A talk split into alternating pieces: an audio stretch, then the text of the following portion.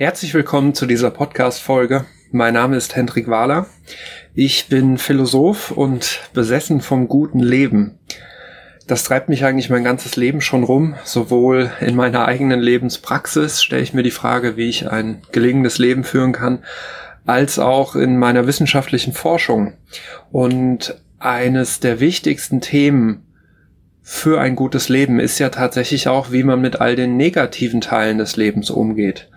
Das Leben hat ja eben nicht nur positive Dinge und schöne Zeiten und gute, sondern eben auch die schlechten. Es gibt Krisen, es gibt Krankheiten, es gibt Verluste, Trennungen. Und da stellt sich ja durchaus die Frage, was machen wir eigentlich mit diesem Teil des Lebens? Wie gehen wir damit um? Und genau darum soll es heute gehen. In der Psychologie hat sich dafür ein Wort eingebürgert, das diese Fähigkeit beschreibt, mit all diesen Schwierigkeiten, Belastungen, Krisen und Problemen umzugehen. Und das ist Resilienz. Und dieser Begriff hat gerade Hochkonjunktur. Ich weiß gar nicht, wie viele Seminare ich dieses Jahr schon zum Thema Resilienz gehalten habe.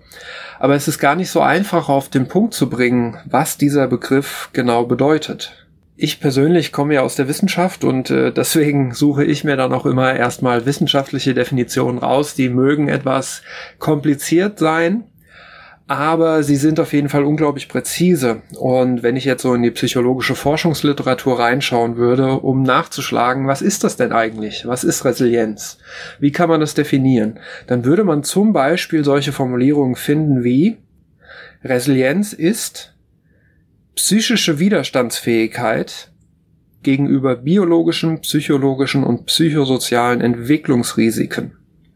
Okay, ganz langsam.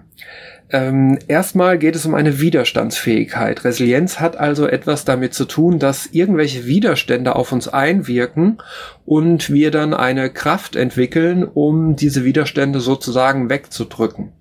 Man kann sich das ganz einfach vorstellen. Äh, man ist im Fitnessstudio und man sieht dort ein, äh, eine gut durchtrainierte Athletin oder einen Athleten äh, beim Bankdrücken. Ja, liegt auf dem Rücken und hat dann diese lange Hantel äh, auf der Brust, vor der Brust. Und dieses Gewicht erzeugt natürlich einen Widerstand. Ja, durch die Schwerkraft will das Gewicht nach unten und der Athlet oder die Athletin versucht es hochzudrücken. Und das, was sozusagen die Muskeln dann an Kraft aufbringen, das ist eigentlich eine Widerstandskraft. Ja, da möchte ein Gewicht uns nach unten drücken, aber wir halten dagegen und das ist Widerstandskraft. Das ist Widerstandsfähigkeit. Der Punkt ist jetzt nur, bei der Resilienz geht es nicht um eine körperliche Form der Widerstandsfähigkeit, sondern eben um eine psychische. Und da ist es gar nicht so einfach zu sagen, wie das funktionieren soll. Also es ist ja keineswegs so, dass wir jetzt versuchen, mit unserem Gehirn Gewichte nach außen wieder äh, zu stemmen, sondern es geht um eine Widerstandsfähigkeit im übertragenen Sinne. Es geht aber tatsächlich um das Mentale. Und dann stellt sich ja durchaus die Frage, was sind denn diese Widerstände, gegen, wir, gegen die wir uns da wehren? Also bei der körperlichen Widerstandskraft sind das Gewichte, ja, Hanteln, ähm, oder meinetwegen auch ein Wasserkasten, wenn ich den beim Einkaufen gehe, beim Einkaufen gehen irgendwie versuche in den Kofferraum zu heben. Aber was sind diese Widerstände im Bereich des Mentalen? Naja, diese Definition hat es schon gesagt. Es geht um Entwicklungsrisiken. Das heißt, Sachen, die uns in unserer Lebensentwicklung irgendwie gefährden können. Und da ist jetzt schon eine wichtige Einsicht drin, nämlich Entwicklungsrisiken, das klingt ja keineswegs so nach Erwachsenen. Und das stimmt. Denn obwohl der Begriff Resilienz heute vor allem so im Bereich des Erwachsenentrainings, der Erwachsenenförderung ähm, bekannt ist, ist es eigentlich ein Begriff, wenn man da mit einem Psychologen oder mit einem Psychotherapeuten drüber sprechen würde, äh, die würden sagen, naja, da geht's um Kinder. Es geht um Kinder und wie Kinder sich gesund entwickeln können, obwohl sie vielleicht gewisse Entwicklungsrisiken haben. Welche Entwicklungsrisiken könnte so ein Kind denn haben? Ja? Wogegen muss ein Kind denn widerstandsfähig werden, wenn es sich gesund entwickeln will? Na, da schauen wir jetzt auch wieder in die Definition und da stehen eben biologische Entwicklungsrisiken. Das wären zum Beispiel Hunger, Durst, Kälte, Wärme, Lärm. Also in unseren Breitengraden meistens eher vernachlässigbar. Dann haben wir psychologische Entwicklungsrisiken. Also wenn zum Beispiel jemand gewisse Persönlichkeitseigenschaften mitbringt oder gewisse Talente, wenn jemand besonders ängstlich ist oder besonders neurotisch oder sich vielleicht viele Gedanken um die Zukunft macht ähm, oder vielleicht auch hochsensibel ist, vielleicht sehr aufnahmefähig, auch für feinste Regungen, dann können das auch Entwicklungsrisiken sein, die einem das Leben ja nicht nur besser machen, sondern eben auch manchmal schwerer. Und dann bleiben die psychosozialen Entwicklungsrisiken. Das sind vielleicht sogar die wichtigsten. Und psychosozial klingt sehr ähm, verschwurbelt, aber eigentlich ist damit gemeint alles, was im mitmenschlichen Umfeld passiert.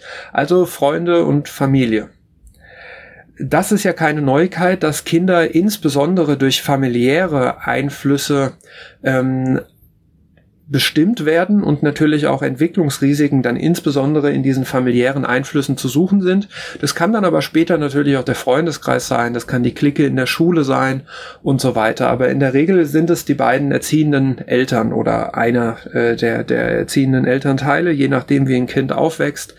Und äh, da gibt es gewisse Entwicklungsrisiken, zum Beispiel, wenn es eben schwierige Familienkonstellationen äh, sind oder die Eltern vielleicht äh, nicht genug Zeit und Aufmerksamkeit dem Kind schenken können. Das sind dann eben Entwicklungsrisiken. Und Kinder, die trotz all dem, trotz all diesen Entwicklungsrisiken gesund aufwachsen, und die nicht krank werden, die keine Auffälligkeiten entwickeln, die kann man Resilienz nennen. Und wenn wir uns nochmal eine zweite Definition aus der Forschung anschauen, die kümmert sich jetzt schon eher um die Erwachsenen. Da würde man dann sowas finden wie Resilienz ist, wenn sich Personen trotz gravierender Belastung und trotz widriger Lebensumstände psychisch gesund entwickeln. Jetzt geht es also um Personen, nicht nur um Kinder, sondern auch um Erwachsene. Und es geht darum, dass man sich psychisch gesund entwickelt und zwar trotz gravierender Belastungen. Ja, das sind diese Entwicklungsrisiken, ist nur eine andere Formulierung oder widriger Lebensumstände. Das heißt, Resilienz ist die Fähigkeit, dass man, äh, obwohl man äußerst widrige Lebensbedingungen hat, obwohl man vielleicht äh, unter einer gewissen Armut leidet, obwohl man vielleicht gesundheitliche Einschränkungen hat, obwohl man vielleicht nicht gut in die Gemeinschaft eingebunden ist, vielleicht auch nicht viele äh, Personen hat, die einem beistehen, die einem helfen, dass man sich trotz allem psychisch gesund entwickelt. Und psychisch gesund entwickeln heißt, ich entwickle keine psychischen Krankheiten, wie etwa eine Depression, eine Erschöpfungsdepression, aber natürlich auch alle anderen Formen von psychischen Krankheiten bis hin natürlich auch zu, äh, zu wahnhaften Krankheiten. Darum geht es also bei Resilienz. Ähm, Resilienz heißt, in harten Zeiten durchzuhalten, nicht aufzugeben und nicht krank zu werden. Also man könnte auch durchaus sagen, Resilienz ist sowas wie die Fähigkeit, Krisen auszuhalten. Ja, Krisen auszuhalten, schwere Zeiten auszuhalten und dann auch zu überstehen. Also aus jedem Tal auch wieder rauszukommen. Man könnte auch sagen, gerade im Arbeitsleben ist Resilienz die Fähigkeit, bei chronischem Stress trotzdem gesund zu bleiben. Oder einfach die Fähigkeit, immer wieder aufzustehen. Das ist eigentlich eine sehr schöne Beschreibung für das, was Resilienz meint. Denn resilient ist vor allem ein guter Boxer. Ähm, jeder Boxer geht irgendwann mal zu Boden. Das gehört einfach mit dazu. Die guten Boxer stehen einfach immer wieder auf. Und genau das ist Resilienz. Jeder von uns fällt im Leben mal auf die Nase. Es gibt eigentlich keinen, der im Leben nicht mal zu Boden geht, der nicht in eine Krise gerät, der nicht mal wirklich leidet. Das ist unvermeidbar. Resiliente Menschen können das Leiden nicht vermeiden, die können auch ihre Krisen nicht vermeiden. Die Fähigkeit liegt vielmehr darin, dass sie diese Krisen aushalten und dann bewältigen können. Das heißt, es geht nicht um die Fähigkeit, dass man gar nicht erst zu Boden geht, das schafft niemand, sondern es geht um die Fähigkeit, dass man dann möglichst schnell und möglichst unbeschadet auch wieder aufsteht. Und genau das meint Resilienz. Wenn man sich anschaut, wo der Begriff eigentlich herkommt, dann ähm, schauen wir zunächst ins Englische. Also natürlich kommt er im Ursprung dann aus dem Lateinischen, aber ähm, so in jüngerer Zeit haben wir den vor allem aus dem Englischen importiert und dort heißt es Resilience. Und wenn man nachschaut, was das im Englischen eigentlich heißen soll, dann ist das ursprünglich nicht auf Menschen bezogen. Es heißt zwar auch sowas wie Widerstandsfähigkeit, aber es geht um Material. Äh, Resilience meint im Englischen tatsächlich die Widerstandsfähigkeit eines Materials, also sozusagen die Elastizität beispielsweise eines Holzbalkens, wenn ich da unten ein schweres Gewicht dran hänge. Also man denke nur mal an so eine Schaukel auf dem Kinderspielplatz wenn äh, insbesondere ein Erwachsener wie ich, der dann doch ein bisschen schwerer ist, sich da auf diese Schaukel jetzt setzen würde, dann wäre das ja ein sehr, sehr hohes Gewicht. Und wenn man ganz genau hinschauen würde, würde man vielleicht sogar sehen, dass dieser Holzbalken oben sich dann so minimal durchbiegt. Und diese Elastizität, dass das dann eben nicht bricht, das meint im Englischen eigentlich das Wort Resilience, also die Widerstandskraft eines Materials gegen Gewichte. Das ist nochmal eine sehr schöne Metapher, denn sie zeigt auch, dass Anpassungsfähigkeit sehr wichtig ist für Resilienz. Ich mache in meinen Seminaren immer ein Beispiel, äh, ich bringe da einen Gummiball mit und äh, dotze den dann ganz fest auf dem Boden auf und frage dann, warum der jetzt nicht geplatzt ist. Und das ist erstmal eine verwunderliche Frage, ähm, aber die Teilnehmer kommen dann sehr schnell drauf. Also zum Beispiel, naja, weil er aus Gummi ist und weil er sich unten kurzzeitig verformen kann. Was ja passiert, wenn ich so einen Gummiball ganz fest auf den Boden dotze, ist, der staucht sich unten ganz schön zusammen, der verformt sich kurzzeitig und wird so ein bisschen oval. Aber durch diese Verformung, dadurch, dass er sich kurzzeitig anpassen kann, dass er flexibel ist, kann er diese Energie absorbieren und er nutzt dann diese Energie, um sich wieder rund zu machen sozusagen und setzt die dafür ein, dass er wieder hochkommt. Denn das ist ja auch das Interessante an so einem Gummiball. Wenn ich den nach unten werfe, bleibt er ja nicht unten liegen, der kommt ja wieder hoch. Das heißt, er nimmt die Energie des Aufschlages und transformiert sie in Energie, die ihm hilft, wieder zurückzukommen. Ähm, und das ist eine sehr schöne Metapher für Resilienz. Und wenn ich zum Beispiel dann auch eine Glaskugel nehmen würde und würde die jetzt auf den Boden feuern, naja, die würde wahrscheinlich zerspringen. Warum? Weil Glas eben nicht diese Elastizität hat, die zum Beispiel ein Gummiball, ein Luftball hat und sich eben nicht so stark verformen kann, dass es die Energie absorbieren kann und dadurch zerberstet dann auch die Glaskugel. Und Resilienz ist sozusagen dann auch unsere Fähigkeit, dass wir in schwierigen Situationen flexibel bleiben, dass wir auch in festgefahrenen Einbahnstraßen sozusagen, in festgefahrenen Situationen und in Sackgassen bereit sind, auch mal was anderes zu probieren, auch mal was ganz anderes zu machen, die Perspektive zu wechseln, eine andere Interpretation, eine andere Haltung einzunehmen. Und genau das meint Resilienz eigentlich. Es ist eine Art mentale Flexibilität, genauso wie ein Fußball oder ein Gummiball eine physische Flexibilität hat. Auch ein sehr schönes Beispiel für Resilienz ist ein Bild, was vielleicht die eine oder die andere bei mir schon mal auf der Website gesehen hat. Das ist ein äh, Bild, das ist sehr plakativ zugegeben. Aber man sieht auf diesem Bild eine grüne Wiese mit blauem Himmel und da drauf stehen zwei Bäume nebeneinander. Der eine Baum, der hat alle Blätter verloren. Da sieht man nur noch die Äste und es sieht so aus, als wäre es tiefster Winter, weil dieser Baum nicht ein einziges Blatt mehr trägt. Und direkt nebendran steht ein Baum, der unglaublich viele Blätter hat, der total grün ist, der super gesund aussieht und die stehen beide im selben Boden. Die kriegen beide dieselbe Anzahl von Sonnenstunden ab. Die kriegen beide dasselbe Wasser. Die leben beide in derselben Umgebung. Und trotzdem schafft es ein Baum, alle Blätter zu behalten und sich gesund zu entwickeln und der andere Baum verliert alle Blätter. Das ist eigentlich ein schönes Beispiel für Resilienz, dass zwei verschiedene Bäume unter denselben Lebensbedingungen sich verschieden entwickeln können. Und darum geht es genau. Es geht darum, dass offenbar nicht alle Menschen unter widrigen Lebensumständen krank werden oder sich ungesund entwickeln oder schwerwiegende Schäden davontragen, sondern es gelingt offenbar einigen, wenigen muss man sagen, einigen wenigen Menschen, sich auch unter diesen Bedingungen optimal zu entwickeln und zum Beispiel auch bei Trockenheit und bei wenig Nahrung und bei wenig Sonnenlicht trotzdem ein Baum zu werden, der viele Blätter trägt. Und das ist ein zugegeben sehr plakatives, aber auch sehr aussagekräftiges Beispiel für Resilienz. Resilienz ist der Grund, warum zwei Menschen sich unter denselben Lebensbedingungen unterschiedlich entwickeln können. Der eine wird vielleicht krank und der eine bleibt gesund. Aber da kann man jetzt natürlich kritisch fragen, naja, vielleicht ist das einfach genetisch festgelegt. Vielleicht gibt es Bäume, die das können und Bäume, die das nicht können. Vielleicht gibt es Menschen, die einfach resilient sind und Menschen, die nicht resilient sind. Und dieser Einwand ist durchaus berechtigt. Also wer sagt uns denn, dass wir Resilienz überhaupt weiterentwickeln können, dass wir Resilienz überhaupt trainieren können? Vielleicht ist es sowas wie die eigene Körpergröße. Die ist genetisch vorherbestimmt und es wäre schön, wenn ich vielleicht ein bisschen größer wäre oder manchmal auch ein bisschen kleiner, aber es ist halt so. Ich kann da nichts dran machen. Es gibt kein Körpergrößentraining. Und das ist eine sehr interessante Frage. Und sagen wir mal so, wenn man Resilienz nicht trainieren könnte, hätte ich ein großes, großes Legitimationsproblem, weil sich dann ja ganz ernsthaft die Frage stellen würde, was für einen Sinn machen all meine Resilienzseminare? Und die gute Nachricht ist, ja, man kann natürlich Resilienz trainieren. Ähm, es gibt natürlich Menschen, die schon eine gewisse Voraussetzung mitbringen. Ich sage dann aber immer, das ist so wie bei einem Wettlauf.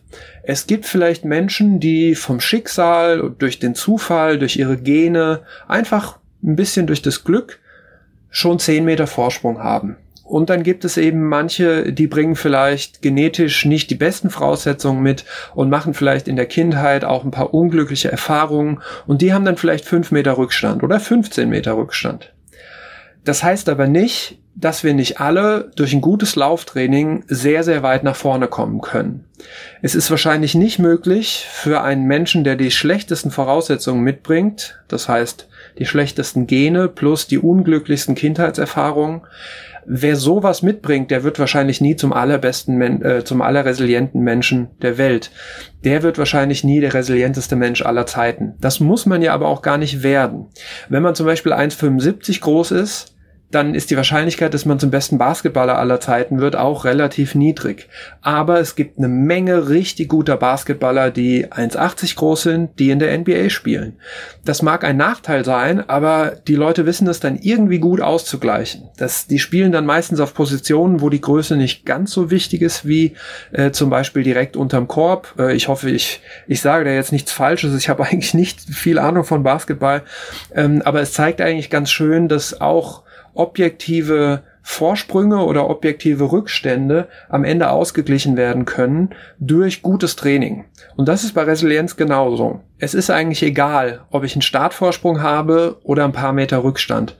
Es geht einfach nur darum, dass ich jetzt versuche, möglichst gut zu trainieren und möglichst gut zu laufen und dann werde ich nach vorne kommen, selbst wenn ich vielleicht dieses äh, große Rennen mit all meinen Mitmenschen nicht als erster abschließen werde. Aber darum geht's ja auch gar nicht. Es geht darum, dass ich ein resilienteres Leben führen kann, dass ich ein glücklicheres, zufriedeneres Leben führen kann und dass es mir eben besser gelingt, mit meinen Herausforderungen, meinen Problemen, meinen Belastungen besser umzugehen. Um herauszukriegen, wie resilient ich eigentlich bin, habe ich für meine Vorträge, Seminare und Coachings so einen Selbsttest entwickelt. Das heißt, ich fange meine Seminare meistens damit an, dass ich erstmal alle Teilnehmenden diesen Selbsttest ausfüllen lasse, damit sie so einen ersten Hinweis darauf bekommen, was sie eigentlich für ein Ausgangsniveau haben. Ja, dass die Leute also erkennen können, habe ich vielleicht schon fünf Meter Vorsprung, habe ich eher Rückstand, habe ich aktuell schon eine gute Resilienz, habe ich momentan vielleicht eher eine suboptimale Resilienz. Und damit kann man sein eigenes Ausgangsniveau identifizieren. Und ich habe den Selbsttest auch so aufgebaut, dass er die wichtigsten Resilienzbereiche auch abdeckt. Also, dass man dann auch erkennen kann, in welchen Bereichen von Resilienz bin ich denn besonders gut und in welchen Bereichen bin ich besonders schlecht. Und da sind sehr, sehr wichtige Einsichten dabei, denn auch bei mir war es zum Beispiel so, dass ich im Durchschnitt eine recht gute Resilienz habe, aber dass es einen Bereich gibt, wo ich ganz, ganz schlechte Werte habe und dann gibt es aber auch viele Bereiche, wo ich sensationelle Werte habe. Das heißt, es ist nicht unbedingt gleich verteilt. Wir sind nicht in allen Resilienzbereichen gleich gut, sondern jeder hat da so seine eigenen Stärken und seine eigenen Schwächen und äh, deswegen hilft dieser Selbsttest sehr, sehr vielen dann auch ein differenzierteres Bild davon zu bekommen, wo man schon gut ist und wo man jetzt auch weiter trainieren könnte. Und das bringt uns zur nächsten Frage, nämlich wie kann man denn trainieren? Wie kann man denn die eigene Resilienz trainieren? Nun, es gibt sehr viel Forschungsliteratur darüber, was die wichtigsten Resilienzfaktoren sind. Und es gibt keine abschließende Einigkeit, weil es nicht diese eine Liste gibt. Es gibt zwar Psychologen, die versuchen, diese Liste aufzustellen, aber man kann beim aktuellen Forschungsstand eigentlich nicht davon ausgehen, dass es wirklich diese eine Liste gibt, der alle zustimmen können. Es gibt aber so ein paar typische Verdächtige, übliche Verdächtige, die praktisch auf allen Listen erscheinen und ich habe meine Seminare vor allem auf diese typischen Verdächtigen aufgebaut und vor allem dort auf die Themen, die besonders gut trainierbar sind. Denn nicht alle Resilienzfaktoren sind gleich gut trainierbar. Ich bin immer auf der Suche nach Faktoren, die man trainieren kann wie eine Fähigkeit, wie das Fahrradfahren. Weil dann macht es Sinn, dann kann ich auch daran arbeiten. Dann muss ich nicht einfach nur hinnehmen, dass ich da gut bin oder nicht, sondern dann kann ich wirklich aktiv etwas tun. Wenn mir jetzt jemand sagt, für Basketball ist deine Körpergröße wichtig, das hilft mir nicht weiter, weil meine Körpergröße ist nicht veränderbar. Da weiß ich überhaupt nicht, was ich tun soll. Aber wenn mir jetzt jemand sagt, naja, wenn deine Körpergröße vielleicht nicht so ausgeprägt ist, ähm, ich bin tatsächlich relativ groß, aber für die NBA wahrscheinlich dann doch eher klein, ähm, dann würde er mir vielleicht sagen, dann musst du eine bessere Technik bekommen. Dann muss dein Passspiel präziser werden. Dann musst du schneller sein als andere. Dann musst du das Spiel lesen können. Und das sind alles sehr, sehr gute Hinweise, denn daran kann ich arbeiten, daran kann ich tatsächlich trainieren, darin kann ich besser werden. Und ich sag mal, die wichtigsten vier Themen, an denen man arbeiten könnte und an denen ich auch arbeite in Coachings, in Seminaren, sind erstens Selbstkenntnis. Resiliente Menschen kennen sich selbst sehr gut Sie wissen im Gegensatz auch zu nicht resilienten Menschen sehr genau, was ihnen gut tut und was ihnen nicht gut tut, was sie motiviert und was sie auch nicht motiviert, was sie antreibt. Und deswegen gelingt es ihnen auch sehr gut, ein Leben im Einklang mit ihren eigenen Zielen und Bedürfnissen zu führen. Resiliente Menschen sind in der Regel sehr authentisch. Sie haben eine hohe Übereinstimmung zwischen dem, worin sie gut sind, dem, was ihnen wichtig ist und der Art und Weise, wie sie leben. Und das ist gar nicht so trivial, denn überhaupt erstmal herauszufinden, was bewegt mich denn überhaupt? Was ist mir denn wirklich wichtig? Was treibt mich wirklich an? Das klingt nach einer sehr einfachen Frage, aber die ist gar nicht so leicht zu beantworten. Und dazu mache ich einige Übungen, die immer wieder äh, sehr, sehr überraschende Ergebnisse auch zeitigen, auch bei mir. Also es ist gar nicht so offensichtlich, was mich tatsächlich antreibt. Und wenn ich das aber genau weiß, dann kann ich mich wirklich fragen, wie kann ich mein Leben denn auch so führen, dass mein Leben zu dem passt, was mir wirklich wichtig ist, was meine inneren Werte sind und nicht so sehr nach dem richten, was andere von mir erwarten oder was vielleicht sich gehört oder gesellschaftlich erwartet wird. Resiliente Menschen orientieren ihr Leben eher an ihren inneren Vorstellungen. Sie haben sehr klare Vorstellungen davon, worum es ihnen im Leben geht, was sie erreichen möchten, was ihnen wichtig ist und sie führen ein Leben, das eben in Übereinstimmung mit diesen inneren Werten steht. Die zweite Gemeinsamkeit von resilienten Menschen ist, dass sie im Kopf flexibel sind. So flexibel wie vorhin der Gummiball, der sich kurzzeitig verformen konnte, so flexibel sind resiliente Menschen im Kopf. Das heißt, es gelingt ihnen, ihre Einstellung zu ändern wenn sie in eine Sackgasse kommen, wenn sie vor einer Herausforderung stehen, die sie erstmal nicht bewältigen können, wenn sie eine chronische Krankheit bekommen, wenn sie eine Kündigung erhalten oder eine Trennung erleiden müssen, dann sind sie flexibel im Kopf. Es gelingt ihnen, eine andere Perspektive auf eine Situation einzunehmen. Es gelingt ihnen, einen Perspektivenwechsel zu machen, ihre Haltung zu verändern. Und dadurch verändern sie eigentlich nicht die Welt, sondern sie verändern sich selbst. Sie verändern ihren Blickwinkel auf die Welt. Und dadurch ändert sich ihr emotionales Erleben. Dadurch ändert sich etwas. Und daran sind resiliente Menschen besonders gut. Ich nenne diesen Punkt Einstellung, aber man könnte ihn auch Denken oder Haltung nennen. All das beschreibt eigentlich das, was resiliente Menschen machen, nämlich sie sind im Kopf flexibel genug, dass sie sich selbst verändern können, wenn sie die Welt nicht mehr verändern können und dadurch haben sie immer noch Kontrolle über ihr emotionales Erleben. Drittens sind resiliente Menschen besonders gut darin, sich zu verausgaben im Sinne von körperlicher Betätigung und dann aber auch gut zu erholen. Die Kombination von Sport und Regeneration ist unglaublich wichtig für die eigene Resilienz, gerade weil sie mit der Königsweg auch zum Stressabbau sind.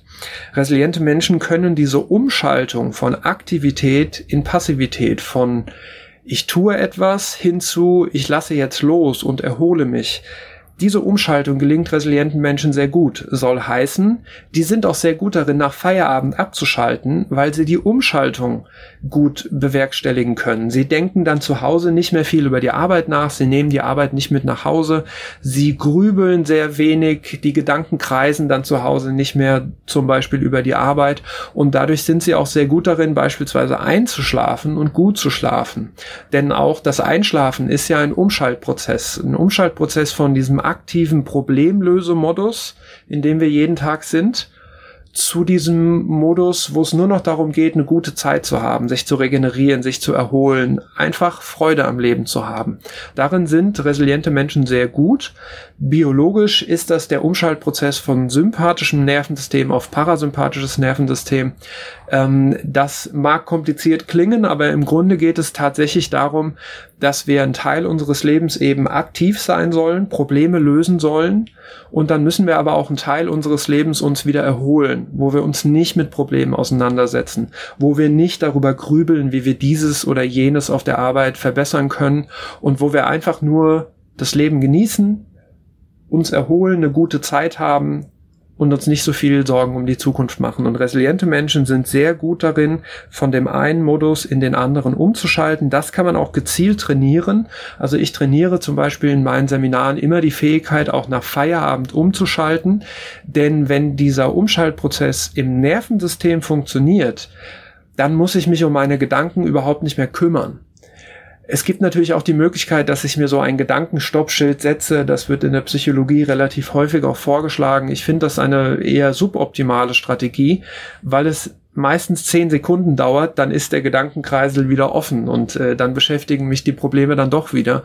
Und ich kann ja nicht den ganzen Abend lang mir ein inneres Stoppschild irgendwie vorhalten. Deswegen ist es für mich viel einfacher, diesen biologischen Umschaltprozess zu bewerkstelligen, zum Beispiel durch eine gute Entspannungsübung oder durch eine Selbsthypnose. Und wenn mir das dann gelingt, dann produziert mein Gehirn gar nicht erst diese Gedanken. Dann muss ich mich gar nicht darum kümmern, diese Gedanken zu stoppen, weil sie gar nicht erst aufkommen. Weil problemlöse Gedanken, die produziert mein Gehirn nur im sympathischen Nervensystem, nur dann, wenn es selbst Problemlöser spielen möchte. Und wenn mir dieser Umschaltprozess gelingt, dann bin ich ja nicht mehr im Problemlösemodus und deswegen kommen dann all diese Gedanken auch viel seltener auf. Und der vierte Weg zu mehr Resilienz ist das Thema Dankbarkeit. Resiliente Menschen sind dankbar. Sie mögen das nicht immer so nennen, aber sie sind sehr gut darin, sich darauf zu konzentrieren, was sie bereits alles schon haben, und sie beschäftigen sich nicht so viel damit, was ihnen alles noch fehlt. Das mag jetzt sehr trivial klingen, aber wenn wir jetzt mal ganz kritisch zu uns selbst sind, wir sind doch sehr viel damit beschäftigt, was uns noch alles fehlt, was wir alles noch nicht erreicht haben. Wir sind die ganze Zeit mit Zielen beschäftigt, die wir noch nicht erreicht haben. Und selbst wenn wir da auf einem guten Weg sind, jetzt habe ich die Beförderung noch nicht, jetzt habe ich meinen Abschluss noch nicht, jetzt habe ich das Abitur noch nicht, jetzt habe ich dieses oder jenes Zertifikat noch nicht erworben, jetzt laufe ich noch keine, keine Ahnung, 30 Minuten auf 10 Kilometer. Das heißt, wir sind permanent auch mit Defiziten beschäftigt, wenn wir uns zu stark mit unseren eigenen Zielen auseinandersetzen. Und resiliente Menschen, die setzen sich zwar auch Ziele, aber sie konzentrieren sich vor allem auf das, was sie alles schon haben. Sie schauen nicht unbedingt, dass ihnen das Studium noch fehlt, sondern sie schauen zurück und sagen, ich habe ja schon einen Schulabschluss. Sie schauen nicht unbedingt darauf, welche Zeit sie auf 10 Kilometer noch nicht erreicht haben, sondern sie schauen zurück und sagen, ich laufe schon 45 Minuten auf 10 Kilometer, das ist doch eine super Zeit.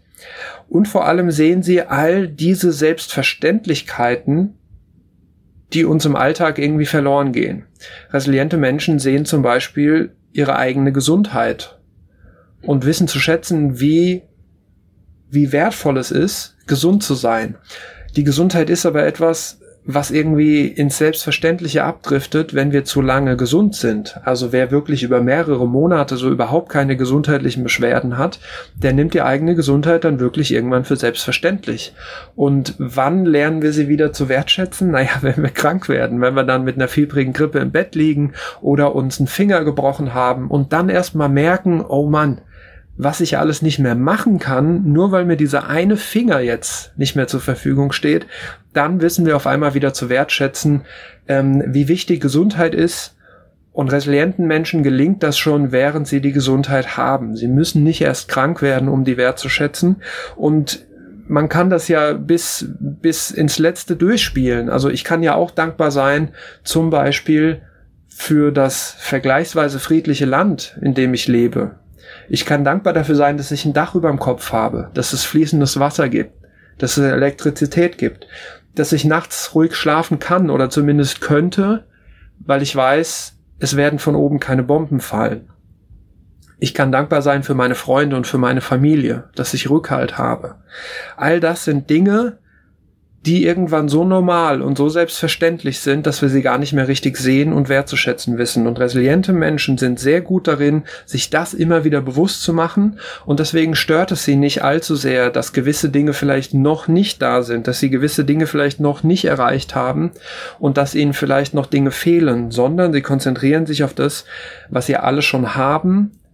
Und dadurch haben sie so eine Art Bewusstsein auch des inneren Reichtums dann wird einem schlagartig bewusst, dass das, was man bereits hat, im Vergleich zu dem, was einem noch fehlt, eigentlich viel, viel stärker überwiegt. Aber wir Menschen sind sehr gut darin, uns in der Hektik des Alltags immer wieder darin zu verlieren, dass wir uns auf das konzentrieren, was uns noch fehlt und dann auf einmal das Gefühl von Defizit und von Mangel haben. Resiliente Menschen haben aber eher ein Gefühl von Überfluss und ein Gefühl davon, dass alles Wichtige eigentlich schon da ist und sie sind dafür dankbar und demütig und das macht resilient und das ist der vierte Faktor Dankbarkeit. Und damit sind wir auch schon am Ende. Das waren die vier wichtigsten Faktoren für Resilienz. Wir haben in dieser Folge besprochen, was Resilienz ist, nämlich eine psychische Widerstandskraft, mentale Stärke gegen gravierende Belastungen oder widrige Lebensumstände. Resilienten Menschen gelingt es eben auch unter schwierigen Bedingungen zufrieden und gesund zu bleiben und das ist sicherlich eine Fähigkeit, die so zentral ist, dass jeder von uns sicherlich ein Interesse daran hat, diese Fähigkeit weiterzuentwickeln für das gute Leben, um das es mir ja immer geht in meiner Arbeit, ist es eine der wichtigsten Fähigkeiten, denn das Leben hat eben auch dunkle Seiten, das Leben hat eben auch negative Seiten. Und die gehören dazu, mit denen muss man irgendwie klarkommen, man muss akzeptieren, dass es eben nicht nur die Sonnenseite des Lebens gibt.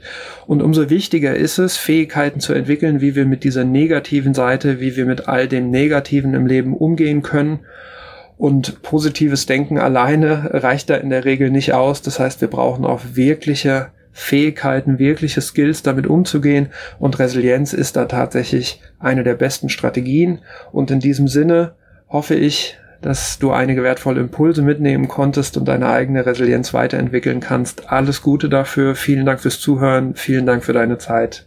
Ciao.